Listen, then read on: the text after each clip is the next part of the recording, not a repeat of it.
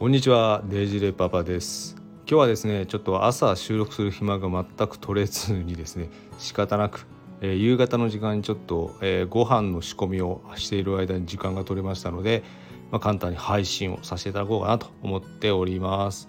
いやいやちょっと今日もですね買い出しとかもいろんな小刻みないろんなものが入ってですね。であと今日夕方から事業関連のですねあのプレゼンの場があってそれの準備も本当はしなきゃいけないんですけどもちょっとあの息抜きといったら非常に恐縮ではあるんですがちょっとあの喋りたいという気持ちに駆られて収録をさせていただいております。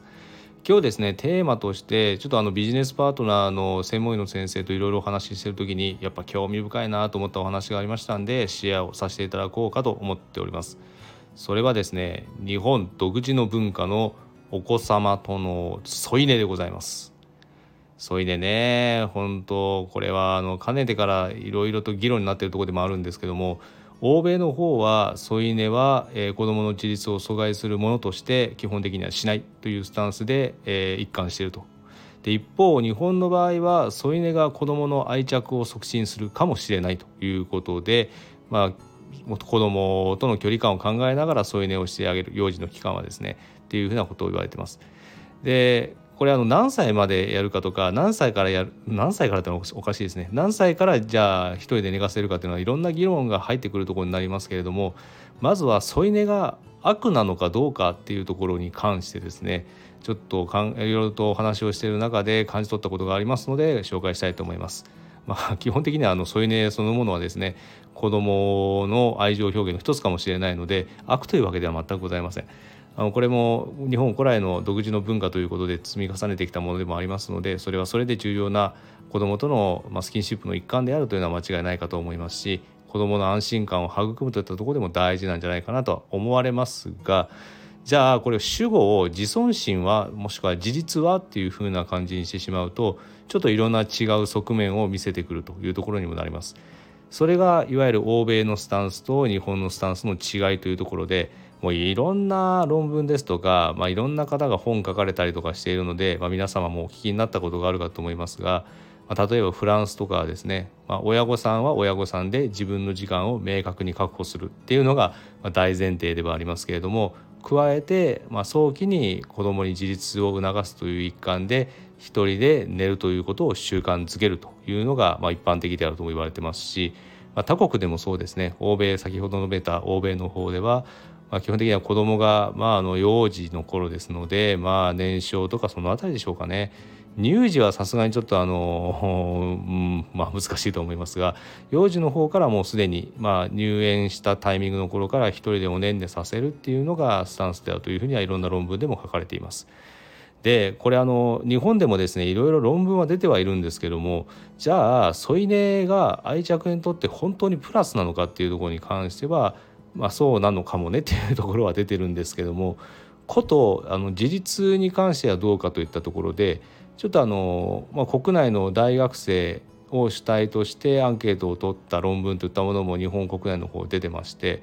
で振り返ってもらって大学生で、添い寝を何歳までしてもらってたか。で今の状況はどうなのかっていうところをヒアリングしてまとめたところ、あ、の比較的長い期間添い寝をしていらっしゃった大学生もしくは添い寝の、印象が強いと思わしきあの、大学生の方は、まあ、対人関係についての距離感の把握ですとか、まあ、社会的コミュニケーションにおいて、まあ、知らない人との対話を拒む傾向があったといったような論文も出てはいます。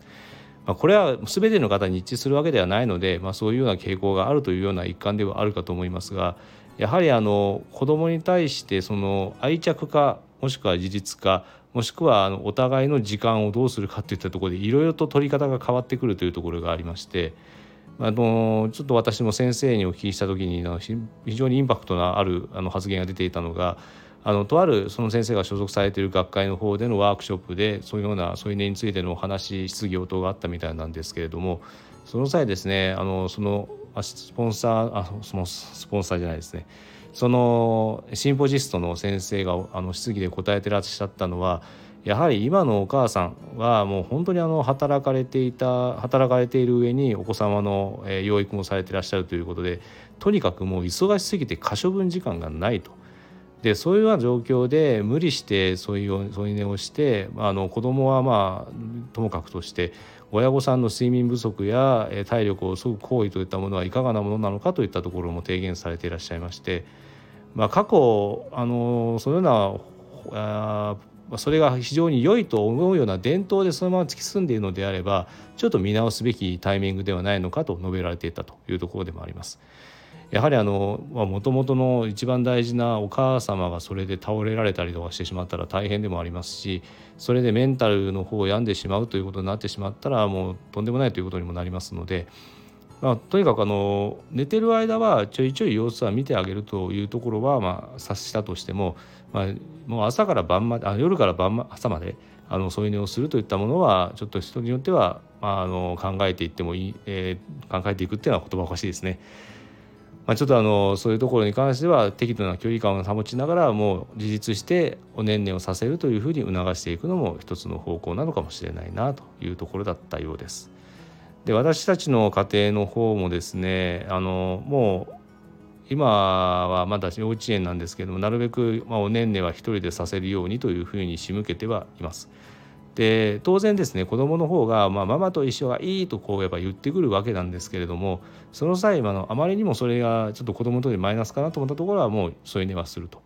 ただあの一人でおねんねするように頑張っていこうねというのは言い続けてで、まあ、ちょっと報酬的なものはちらつかせることになるんですけども、まあ、一人でおねんねできればひょっとしたらじいじばばのところに行ってお泊まりすることもできるかもしれないねとかじゃあ一人でおねんできるようになったら夏の期間中に水族館でも行こうかとかですね。そういうふうなもので、まあ、なるべく子供に動機付けをして一人でおねんでできたらもう徹底的に褒めてあげるっていうですね。うわよくやったね。自分で寝れたじゃん。すごいじゃんっていうふうにして、まあ、その気にさせてあげると。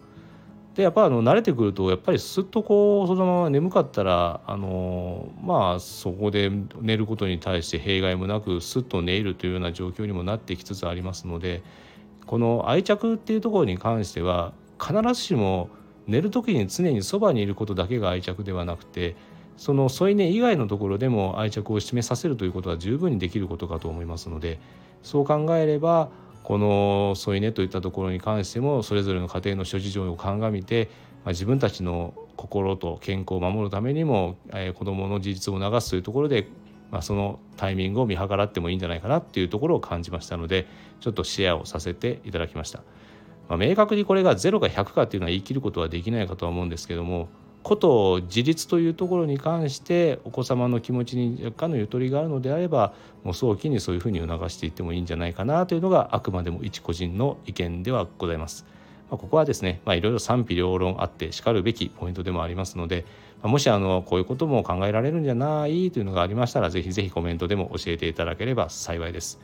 おっとそろそろ煮込み料理が終わりそうですのでそれでは今からですね料理の方を再開したいと思います。今日も聞いていただきましてありがとうございました。また次回の配信も聞いていただければ幸いです。それではねじれパパでした。